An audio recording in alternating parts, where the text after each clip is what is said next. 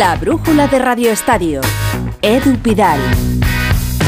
Esa es la noticia, el asunto y el nombre. El diario Marca ha vuelto a colocar como asunto central del mercado a Kylian Mbappé. Nuestro compañero Pablo Polo cuenta que mañana se va a producir esa reunión entre el entorno del jugador y el Paris Saint-Germain para desbloquear la situación. Y hay varios escenarios sobre la mesa. Pablo Polo, muy buenas. Hola, muy buenas, ¿qué El escenario más probable que cuentas que ha cobrado más fuerza en las últimas horas, ¿cuál es? Acorde un poco a lo que quiere hacer el PSG, que es no, que no se vaya libre el jugador, que no se vaya gratis, mm. es proponerle un contrato o bien firmar el contrato que tiene, que no, ha dicho él que no lo quiere hacer, porque es un 2 más 1, pero ha dicho que no va a renovar, proponerle un nuevo contrato más largo y de algún modo eh, acordar. Digo que yo verbalmente porque no hay cláusulas de rescisión en, Francia, están prohibidas, mm. pero bueno, eh, acordar un nuevo contrato totalmente partiendo de cero, digo yo con el compromiso de irse traspasado en, el verano de 2024, que es lo que quiere el futbolista, irse en 2024. En su carta decía que se quiere ir el año que viene. Eh, a ver, yo creo que mm, PSG y, y Kylian Mbappé tienen que que mover ficha ahora. Yo creo que el Madrid no va a que esté a la espera porque no, no va a mover ficha porque es un asunto que tienen que resolver el jugador y el club. Mm. Y, hay y todos los escenarios están, están abiertos. ¿eh? que el futbolista y el PSG acuerden una salida, eh, los dos van a tener que ceder, lógicamente, mm. y que el PSG le ponga en el mercado, porque el PSG ya le ha dicho al jugador que o lo renueva o que lo quiere vender ya. Bueno, sería una fórmula en la que las dos partes al menos cumplirían sus deseos. El PSG de que no salga libre y Mbappé de salir de en, 2024 con el compromiso efectivamente de ser traspasado. Claro, aquí mucho nos vamos a ganar de, dinero porque eh, Kylian Mbappé tiene un gran contrato y se ahora se juegan principalmente mucho en lo económico. 72 millones por temporada, eso solo en salario, pero además las primas, lo cuentas en la noticia son 60 de, prima de firma y 60 de prima de fidelidad. evidentemente se van cobrando a lo largo del año, no se cobran todas. Si se fuera ahora en junio no cobraba esas primas. Pero si, un, si este futbolista renuncia eh, al PSG este año y se va al Madrid, eh, va a dejar de cobrar casi 200 millones brutos, porque cobra alrededor de 100 millones netos. Mm. Entonces, eh, claro, en Madrid, yo entiendo que en Madrid es una operación, también lo hemos venido contando mucho esta semana, mm. es una operación muy costosa para el Madrid porque no viene libre, hay que pagar un traspaso, cosa que no pasaba el año pasado cuando se intentó fichar, que al final acabó renovando, como sabes, el mes de mayo. Y ahora, claro, al futbolista no se le puede pagar una prima de fichaje que se, te, decía el año pasado si te va a pedir el PSG 200 millones. Yo también creo que a la reunión, el entorno de Mbappé, porque Kylian Mbappé está en Miami, ha colgado una foto en redes sociales, los dos contábamos que va a ser la, el entorno lo que se reúne con el PSG. Pero es evidente que, que yo creo, creo, eh, no, no estoy convencido, supongo que en Madrid eh, eh, los, los Mbappé van a ir sabiendo hasta dónde podría llegar el Madrid, ¿no? En un hipotético traspaso este año. Si ambas partes no ceden, como tú decías, el Madrid no va a hacer nada este verano. De momento no puede no, antes de que... el año que viene y, lógicamente pues es una opción muy viable para el Madrid también. Es cierto que para el Madrid, mm, yo entiendo eh, diga que, o es verdad que esté a la espera, pero es evidente que el Madrid, si puede fichar un delantero el año que se ha ido Mbappé, que ha salido Karim Benzema, eh, bueno, eh, es una oportunidad, ¿no? Eh, aunque aunque no venga libre. pero vamos a ver, claro. ¿Intuyes, ya la última, Pablo, ¿intuyes que esto se va a desbloquear en cuestión de días o que se va a alargar durante el mes de julio? Hombre, es difícil. Es bueno que haya esta reunión porque yo creo que esto es un intento de, acelerar las cosas en un sentido u otro y no sé si esto va a ir rápido o, o no, pero yo creo que no, no, no creo que se demore mucho. No creo que le interese a casi nadie. eso Bueno, al que menos al, PSG, porque el PSG iba a hacer un proyecto en torno a Mbappé y ahora tendría que hacer un, un, proyecto que no va a variar mucho las directrices, porque con Luis Enrique y antes de Luis Enrique ya era fichar gente joven, mm. eh, cambiar un poco ese estigma de, equipo galáctico, de, de jugadores a base de talonario y traer buenos jugadores, pero como has visto se está acabando un poco esto de el PSG haya cogido el testigo del Madrid de los del Galáctico, ¿no? Pero yo creo que ya se ha ido Messi, quieren vender a Neymar, se ha ido Sergio Ramos. Eh, entonces, primero, el PSG saber qué dinero dispone, no es lo mismo hacer un proyecto sabiendo que puedes cobrar 200 millones de otro club o, sabiendo que se queda Mbappé, claro.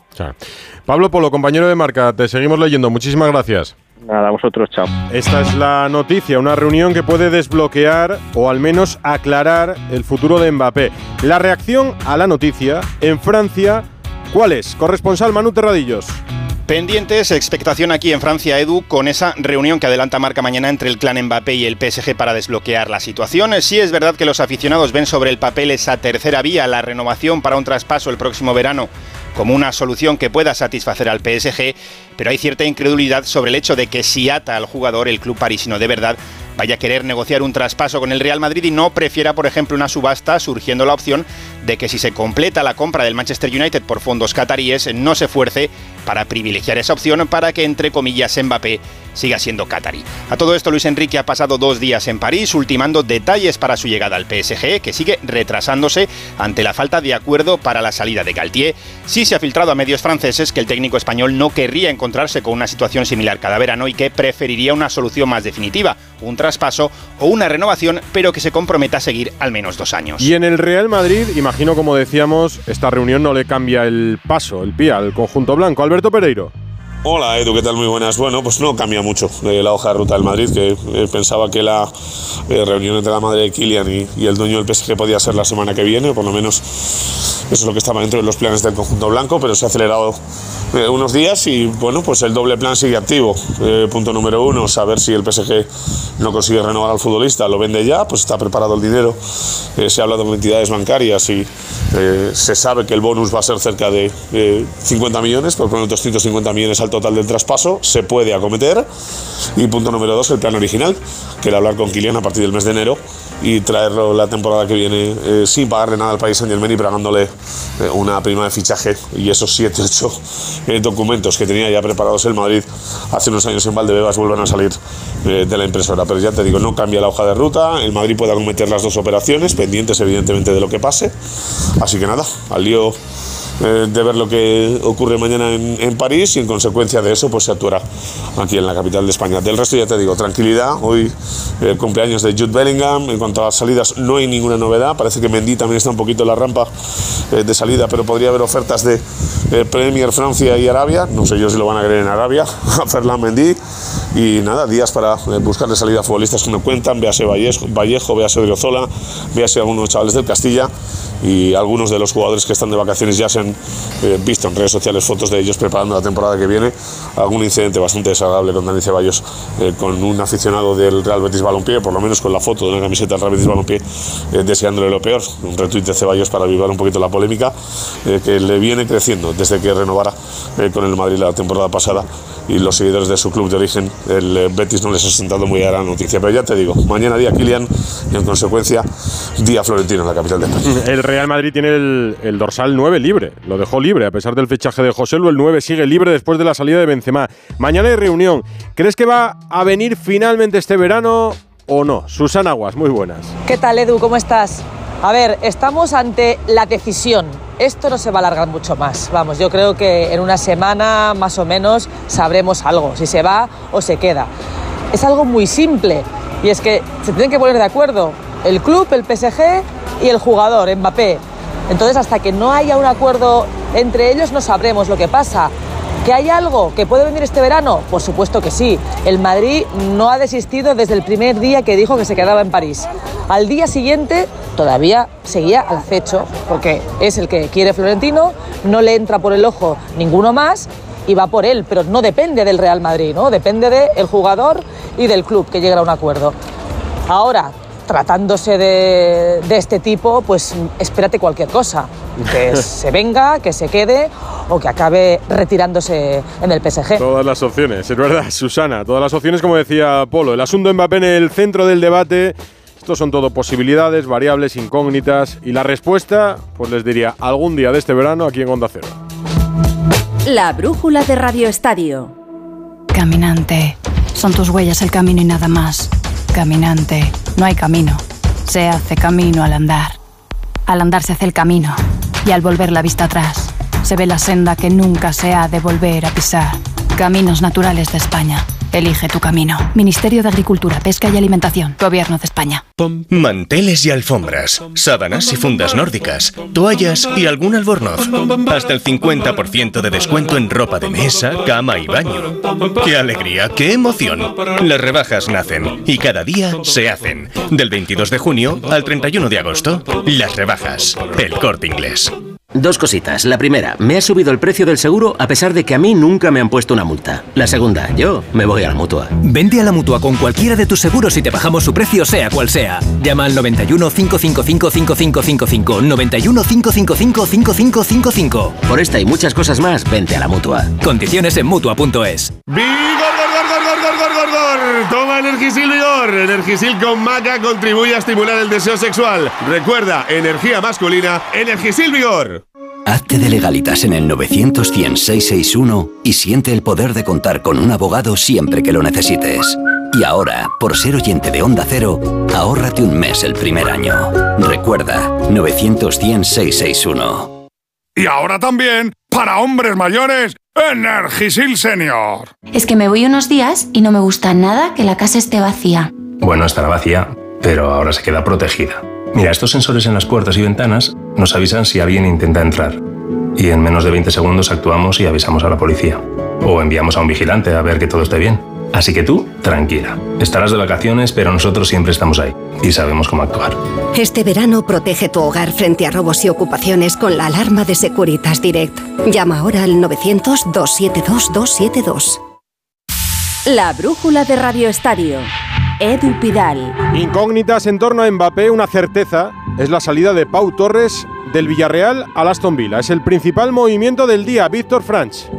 ¿Qué tal, Edu? Buenas tardes. Pues jornada esta en cuanto a mercado se refiere de auténtica locura para el Villarreal Club de Fútbol que ha cerrado diversas operaciones. La más importante y trascendente de salida en este caso, la venta de Pau Francisco Torres en dirección a la Premier. El futbolista abandona el Villarreal, firma por el Aston Villa, el equipo en el que se reunirá de nuevo con una Emery por una cantidad cercana a los 40 millones de euros entre fijos más objetivos que va a percibir el Villarreal Club de Fútbol. Operación que Onda Cero ha podido saber está absolutamente cerrada, tan solo pendiente de una serie de firmas que tiene que realizar el futbolista que actualmente está de viaje de novios después de haberse casado esta misma semana. Además, el equipo amarillo esta mañana ha anunciado el fichaje del exfutbolista ya del Rayo, Santi Comesaña, que firma para las cuatro próximas temporadas y ha cerrado también la contratación de Ramón Terrach, que esta temporada ha jugado como cedido por parte del Girona y que ha ejercido una opción de compra valorada en 2,5 millones de euros. Pues sí que ha sido un día intenso en las oficinas de la cerámica y los movimientos de mercado son los que marcan la actualidad del día en Can Barça. Bueno, y me ha dicho Bustillo hace nada, antes de entrar al estudio, que Alfredo Martínez además tiene que estar muy pendiente porque hoy Joan Laporta, que yo no lo sabía, va a hablar en una entrevista en la televisión autonómica catalana. Alfredo, muy buenas. Hola, muy buenas, Edu. Será en el 11 Sports, en programa de TV3 a las 11 de la noche. Te cuento cuatro nombres propios. Uno de ellos, reunión hoy de la, el área deportiva del Barcelona, Mateo Alemán, Jordi Cruyff, con los representantes de Ousmane Dembélé, Musa Sissoko. Objetivo, renovar al futbolista que tiene contrato un año más, pero que a 30 de junio pasará a tener una cláusula en vez de 100 millones de euros de 50. Pues bien, gran noticia, algo que veníamos contando en Onda Cero desde hace mucho tiempo. Dembélé quiere quedarse en el Barcelona y no quiere ejercer la opción de quedar en libertad por solo 50 millones de euros, a pesar de que a lo mejor la salida de Mbappé del PSG le colocaría en el mercado. Pues bien, todo apunta a que va a renovar el jugador contrato hasta el año 2027. Tiene contrato hasta el año 2024. Segundo nombre propio, Uriol Romeu como quiera que Brochovic está intentando ganar tiempo para irse a Arabia Saudí porque en el fondo quiere venir al Barcelona, pero el Barcelona ve muy poco viable llegar a las cifras que pide el Inter y que pide el propio Brochovic. Mm. El Barcelona activa el plan C, podríamos decir, ni A ni B, el C. bueno, pero Uriol buen futbolista, Romeu. el del Girona, ¿eh? Mm, Sí, sí, sí, sí. Además es un jugador que conoce la filosofía del Barça, que tiene experiencia.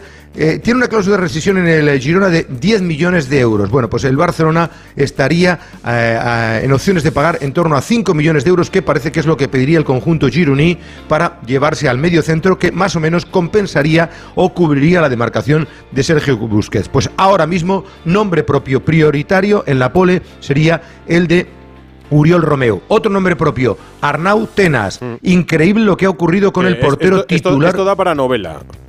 Porque Sí. yo no entiendo lo que ha pasado. Bueno, yo hoy, hoy hablándolo con su representante no salía de su asombro. Que es Iván de la Peña. Sí.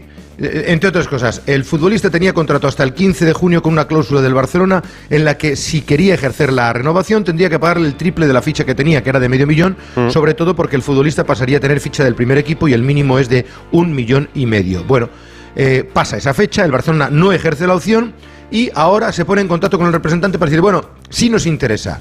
Di, sí, os interesa, pero ya está libre. Por tanto, si queréis, estáis en las mismas condiciones que el resto de los clubes que quieran al jugador. De tal manera que ahora el Barcelona tendrá que renegociar y vamos a ver si lo consiguen las cantidades que quiere. Es incomprensible que el Barcelona haya dejado pasar esa opción, por lo menos para antes de que venza el contrato, hablar con Arnau Tenas y su representante sobre las opiniones. El otro nombre propio es Yannick Carrasco. Vence la opción del Barcelona mañana, no va a hacerla efectiva el equipo azulgrana, son 19 millones de euros y la economía del Barcelona es bastante deficitaria. Así que el Barcelona descarta a Yannick Carrasco, eso sí, a partir del 1 de enero eh, de- perdón, del 1 de julio, hará oficial en la contratación de Íñigo Martínez y empezará a hacer oficiales ciertos acuerdos. Dos apuntes muy rápidos. Laporta hoy cumple 61 años. Esta noche escucharemos lo más interesante que diga. Y mañana, último día de Barça Televisión. Casi 100 compañeros a la calle y el canal temático del Barcelona cerrado por derribo. Los Increíble. recortes llegan por todos lados, sí, una pena. Y nuestro abrazo a los compañeros de Barça TV, periodistas en Claro el sí. canal del Barça. Eh, una cosa, Alfredo, que a la Torre le ha sorprendido cuando le contaba a las 7 y 20 que en unos días se va a confirmar que Luis Enrique va a ser entrenador del PSG. Sí. Esto tú que lo conoces Hoy ha bien. vuelto- hoy- no se ha rompe, ¿no? Está en París, él, ¿no? No, no, no, no, no. Ha no. Hoy ha vuelto de París, Ha vuelto. ha hecho las últimas conversaciones, se va a hacer oficial en los próximos días. Luis Enrique Martínez será técnico asturiano, el próximo entrenador del Paris Saint-Germain. Yo creo, La Torre, que será un grandísimo entrenador como lo fue de la selección española. No, ya verás tú cómo sí, triunfa. sí. No, no, estoy convencido. No, no, no. ¿eh? A un estilo Eh, de- completamente distinto, ¿no? Lo que, que- lo que nos gustaría saber es si entrenador del PSG de Mbappé o entrenador del Ah. PSG post-Mbappé. Eh, ahí ya no me puedo mojar, hombre, pero sí bueno. os digo que es uno de los mejores entrenadores del fútbol mundial, de verdad. ¿eh? Si, si a él le preguntan, seguro que dice que prefiere con Mbappé. Hombre, yo como claro. cualquiera. Lo que pasa Claro. es que, claro, oye, eh, oye, el sí, Madrid tendrá es que que, estar- A ver. Aprieta mucho. Tendrá que estar de todo. Gracias, Alfredo. A vosotros, hasta luego. No me muevo de Barcelona, que el español ya conoce la sanción por la invasión de campo en el derby catalán y no está muy de acuerdo. Gerard Sanz. ¿Qué tal Edu? Muy buenas. Pues sí, así es. Dos partidos de sanción los que le ha impuesto el comité de competición al español por la invasión de campo que se produjo en plena celebración de la plantilla del Barça sobre el césped del entonces llamado RCD Stadium después de proclamarse campeón de liga. Una sanción que en el club Perico ven desproporcionada. Así lo ha asegurado en el comunicado que ha emitido hoy mismo, donde tacha la sanción de injusta y desproporcionada y asegura que recurrirá hasta las últimas instancias, como ya hizo ese mismo día. El club ha vuelto a condenar la actitud de los aficionados que saltaron al campo, recordando que siempre colaboró con las autoridades y puso todos los medios a su alcance, pero a la vez considera que el comité de competición se ha excedido en este cierre total del estadio los dos próximos partidos oficiales, diciendo textualmente que es desproporcionado e inconsistente con otros casos que afecta a todo el club y a los aficionados de todos los sectores del estadio. El club añade que en este caso se aplica un agravante ejemplarizante que carece de fundamentación jurídica ni soporte tangible más allá de juicios de valor sesgados, decía textualmente. Así pues, el español que no podrá tener público en los dos primeros partidos en el Stage Front Stadium ante Racing y Amorebieta y no será hasta la sexta jornada ante el Eldense cuando el equipo podrá contar con sus aficionados otra vez en las gradas. La sub-21 se juega el sábado los cuartos de final ante Suiza. Gonzalo Palafox. ¿Qué tal, Edu? Muy buenas. Sí, en el Julesti, donde empatamos frente a Ucrania y donde ganamos ante Croacia. Hemos tenido suerte, es la realidad. Es verdad que hace unos meses nos costó un poquito ganar a Suiza, ganamos 3-2 en el debut de Santi Dina como técnico de la sub-21, pero habría sido mucho más difícil jugar, por ejemplo, ante la Italia de, de Tonali. Yo creo que el sábado va a repetir ese 11 titularísimo con ese tridente de ataque formado por Sergio Gómez, por Rodri y por Abel Ruiz, el delantero del Braga, capitán de España, máximo goleador del europeo, que le vamos a escuchar esta noche en Radio Estadio Noche con Aitor Gómez. A partir de las once y media. La brújula de Radio Estadio. La sub-21 es noticia, juega el sábado, lo contaremos en Onda Cero y esta noche con Aitor. Abel Ruiz, el delantero, bueno, ha jugado desde categorías inferiores. Yo le conocí con 11 años en el Valencia, se marchó al Barça, tiene una buena carrera y una buena entrevista. En Valencia, precisamente, Pepelu sigue siendo el nombre. Jordi Gosalvez. ¿Qué tal, Pidal? Sigue lo que es este culebrón en uno de los nombres de moda en la capital del Turia. Pepelu, uno de los capitanes del eh, cuadro levantinista que se ha convertido en el objeto del deseo del Valencia Club de Fútbol. Siga el, sigue el tira y afloja, el Levante está siendo muy claro, ayer lo decía su presidente, Kiko Catalán todavía presidente del conjunto Granota. Son 5 millones de euros. La cláusula son 5 millones de euros al contado que debe de pagar el club valencianista para hacerse con sus servicios. El Valencia pretende todavía negociar, aunque ya se empieza a pensar en que este culebrón no debe de alargarse más de lo debido y pagar literalmente esos 5 millones de euros y hacerse con una de las oportunidades que te da este mercado. Y en Sevilla, bueno, el Betis anda pendiente de Abde, quiere hacerse con su cesión y el Sevilla preparando ya la distribución de entradas para la Supercopa de Europa. Ganó la Europa League con Mendilibar y jugará primer partido oficial esa Supercopa de Europa frente al City de Guardiola. José Manuel Jiménez Sevilla. Hola Edu, pues eh, por un lado, según hemos podido saber, eh, hay muy buena sintonía en las conversaciones para que el Betis se pueda hacerse con las sesiones de ADE para la próxima temporada, depende del Barça lógicamente, eh, y además sería un movimiento que probablemente tendría que esperar a final de mercado, pero para el jugador, la acción del Betis de la mano de un técnico que le puede sacar el máximo rendimiento como Pellegrini le seduce. El Betis ya ha realizado, por cierto, una oferta formal al Barça para hacerse con la cesión de Nico González y espera respuesta. Por otro lado, el Sevilla ha anunciado que va a poner a la venta las entradas para la Supercopa de Europa el próximo miércoles, el 5 de julio. La cita ante el City va a ser el próximo 16 de agosto en el Pireo. Los socios podrán solicitar su entrada entre el 5 y el 9 de julio en el portal de abonados del club. El precio de las localidades está entre 30 y 120 euros. Bueno, eh, no está mal para pegarse un capricho en verano, quien pueda. Más noticias, más fútbol, Gonzalo Palafox. Pues Edu, con mucho mercado en el Celta, a la espera de saber qué pasa con el futuro de Gabri Veiga. Ahora mismo, el jugador vigués que tendría tres opciones sobre la mesa: Manchester City, Liverpool y Chelsea. Pues el conjunto vigués ha renovado a Kevin Vázquez hasta 2025. El Rayo Vallecano va a incorporar libre a Aridane, que no renueva con Osasuna, y el Cádiz ha renovado Alcaraz hasta 2025 y a Sobrino hasta 2026. En fútbol internacional, Lucas Hernández deja el Bayern de Múnich y firma por el PSG a cambio de unos 50 millones de euros. El Bayern, por cierto, eh, ha fichado a Kim Min-jae, el defensa del Napoli surcoreano.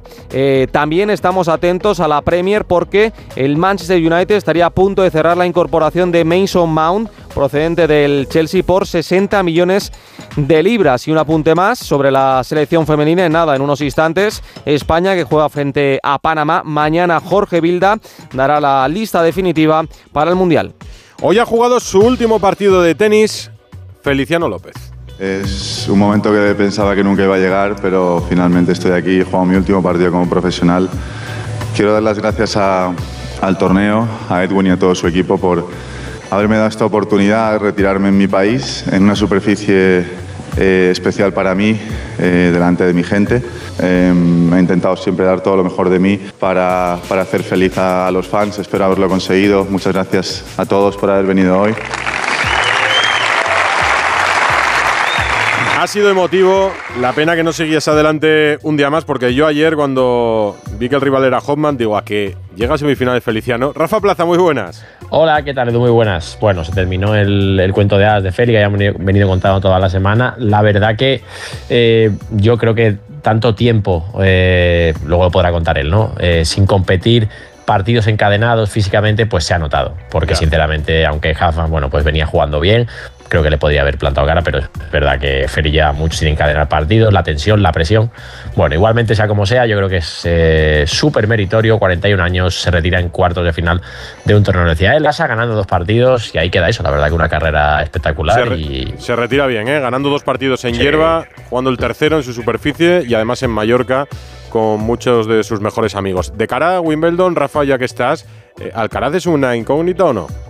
No, no, no, no, para nada. No, viene de ganar Queens y bueno, está tomándose eh, con calma la preparación para Wimbledon. Verdad que ya partidos encima, pero vamos, va a debutar el próximo martes y, esperemos verle muy lejos. Esta noche te escucho con Aitor también. Gracias. Un abrazo. Hay un asunto del que se ha hablado mucho en los últimos días. Ana Peleteiro, la atleta gallega, se pronunció sobre la participación de personas trans en el deporte profesional. Y ahora Peleteiro denuncia amenazas en la reacción a sus palabras. ¿Cómo ha sido todo este Rodríguez? Todo empieza con una entrevista en una revista de moda y termina con un aluvión de insultos y amenazas por parte de una turba que en su mayoría se esconden en el anonimato de las redes sociales para expulsar su bilis.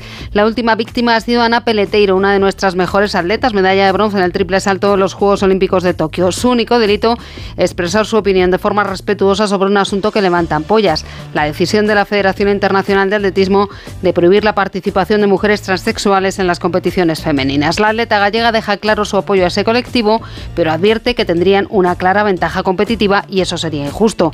No ha tenido más remedio que denunciar el brutal acoso al que está siendo sometida desde entonces. Según sus propias palabras, son innumerables las personas que la insultan, desean su muerte o el mal para su familia. También una grave lesión que la aleje de las pistas para siempre. En su mensaje de denuncia también asegura Peleteiro que esta persecución no le va a afectar en su día a día ni hará virar ni un milímetro en sus convicciones. Peleteiro volvió a las pistas el pasado 14 de junio tras casi 15 meses de ausencia y ser madre de una niña. También ha confirmado su participación en el mitin de Madrid el próximo 22 de julio. Gracias, Esther. Baloncesto. Cambios en la Euroliga y la Eurocup. Y al Barça que lo dejan tirado. Albert Arrand, muy buenas. Así es, vamos por parte Sedu, novedad en la Euroliga 23-24, se jugará un play-in como en la NBA entre el séptimo y el décimo de la fase regular para concretar las últimas dos plazas que dan acceso a los cuartos de final. Repiten en la fase regular los mismos 18 clubes del año pasado, o sea, Real Madrid, Barça, Basconia y Valencia, tras la renuncia de Gran Canaria. En la Eurocup 23-24, nuevo sistema de playoff, se clasifican los seis primeros de cada uno